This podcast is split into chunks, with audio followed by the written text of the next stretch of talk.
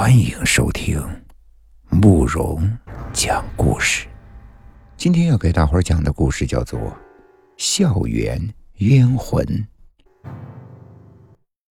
这天晚上上自习课，是在大梯教室上的，两个班的学生在一起，但仍然显得教室特别的空旷。入冬了，天气煞冷，好多同学都窝在宿舍不愿出来，反正多缺席几个也无妨。大学生嘛，要的就是自由。我坐在教室倒数的第二排，一只落满灰尘的吊扇下面，身旁无人，同学们全挤到前面一块去温暖去了。古代文学课的老师是一个秃顶、矮胖的中年男人，他正在讲台上唾沫横飞地讲着《聊斋志异》里的离奇的故事。还边用色眯眯的小眼睛瞟过几个长得漂亮娇小的女生。边说找个月黑风高的晚自习给我们放电影《聊斋》。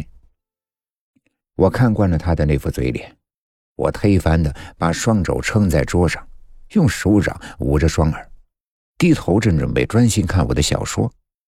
这时，一股冷风突然从破烂的窗户冲进来，我不禁打了个寒战。对了，忘了交代一件事儿，我们的学校呀，非常的大。有好多的树木林园，阴森恐怖的小树林也有几个。大梯教室很古老了，他就像是个苟延残喘的老家伙，正眼睁睁的期待着完蛋的那一天。也许是他的恐惧感折磨的他不能再活了，也许他就坐落在学校最偏僻的一个小树林旁边。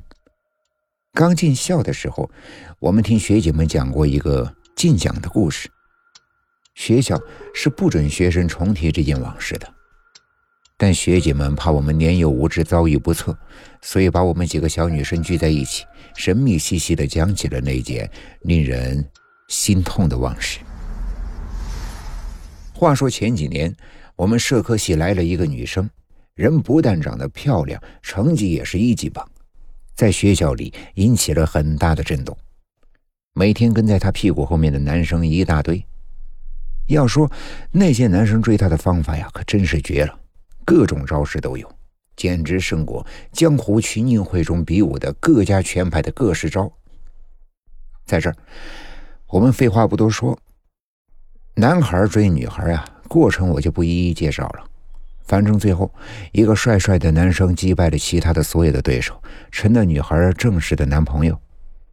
两个人在一起之后呀，甜蜜的不得了。身旁的人看了之后，别扭的直妒忌。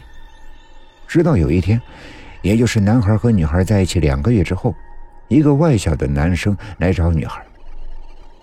事后得知，原来这个外校的男生是女孩高中时候的男朋友，他们并没有分手，而是一直保有联系。当男孩得知了女孩背地里偷偷的又交了个男朋友，他真的是气坏了，找了个日子。坐了十几个小时的车，悄悄地来到了女孩的学校。当他确认了事实之后，平心静气的想要约女孩出去谈谈。那是黄昏的时候，当太阳全部消失在天边的时候，他们来到了学校最偏僻的那个小树林。男孩问女孩：“为什么骗他？”女孩说自己也是身不由己。男孩激动地握住女孩的双肩，激动地对她说：“不要离开我，我需要你。”女孩本就娇弱，被男孩这一摇晃，震得她双肩生疼。她不禁用力地挣脱男孩的手，可是男孩却更加的用力了。他紧紧地攥住女孩的肩膀，边喊“我是真的爱你”，边把唇凑了过去。女孩躲闪着。但是他却感觉到了越来越近的急促的喘息声。男孩疯狂地吻着女孩的脸、唇、脖。